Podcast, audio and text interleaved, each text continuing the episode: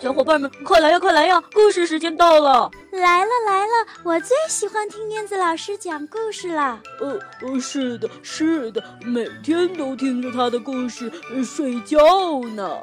呃，他的故事屋里有好多好多好听的故事呢。哦，是吗？我也想去，我也想去。好呀，我们一起念出魔法咒语，走进燕子老师的绘本故事屋吧！巴拉巴神奇故事屋，哟吼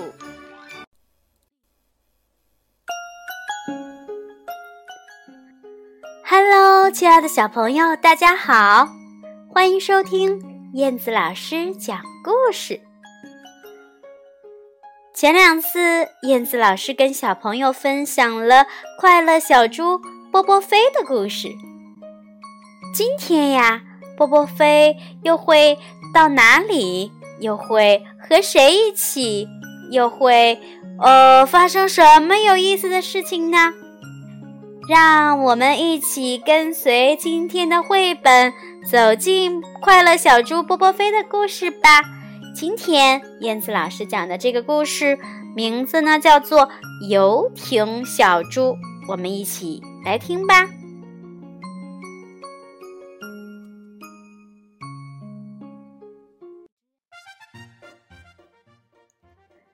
快乐小猪波波飞系列之游艇小猪，高洪波著，李荣慧，中国少年儿童出版社。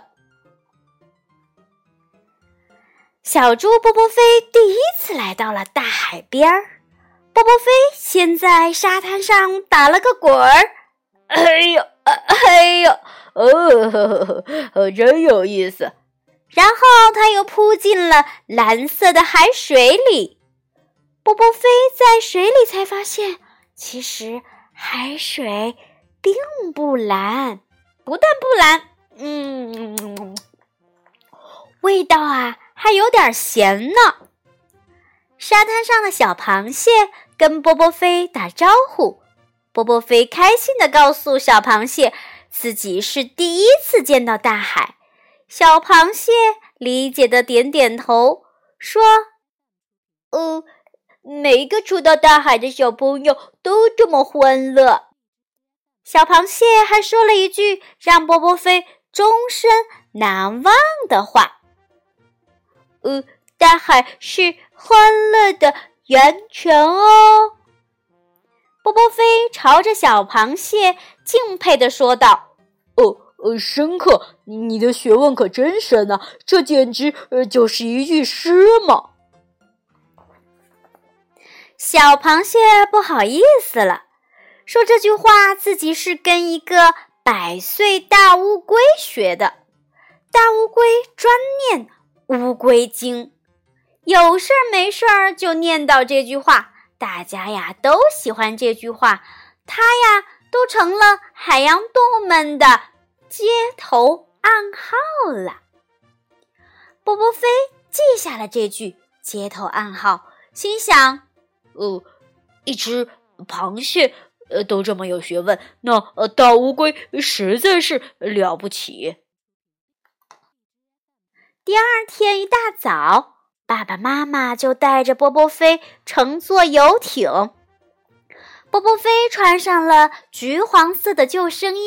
觉得自己呀像个胖虫子，他咯咯的笑了两声，赶紧捂上嘴巴。呃，因为呀，哦，游艇是在黑猩猩船长的操纵下，已经突突突突突突突突突突突的发动了，正在驶向大海的深处呢。嗯，可不能打扰我们的游艇。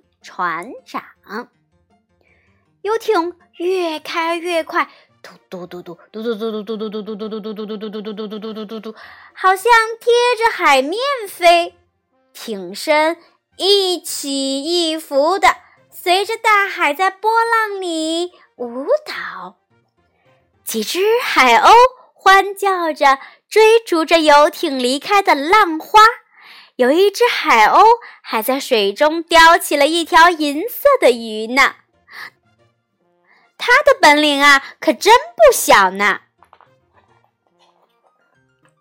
不一会儿，游艇来到了一座海岛前，绕着礁石慢慢的转圈、转圈、转圈。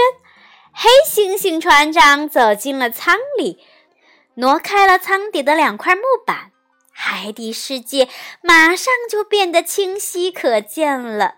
原来舱底居然是用透明的玻璃钢制作的耶！海底世界里有五颜六色的小鱼在游动，美丽的海葵盛开在珊瑚礁上，巨大的贝壳一张一合的，仿佛在欢迎小猪波波飞呢。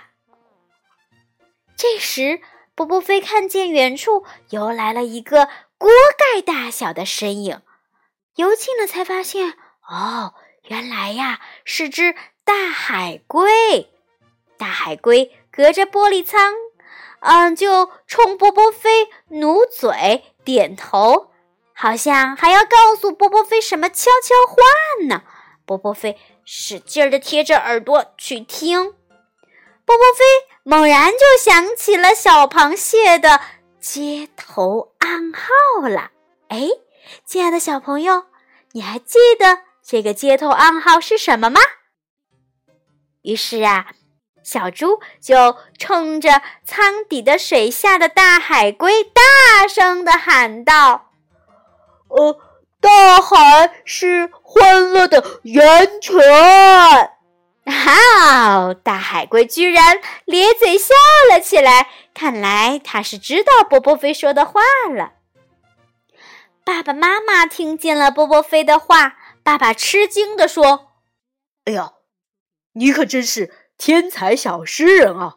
这么伟大的诗句，顺嘴就说出来了，爸爸佩服你，儿子。”波波飞害羞的低下头说：“哦哦哦，这不是我自己想出来的，嗯，是大海龟念的《海龟经》。”游艇上的人都哈哈大笑起来，黑猩猩船长笑得比谁都厉害。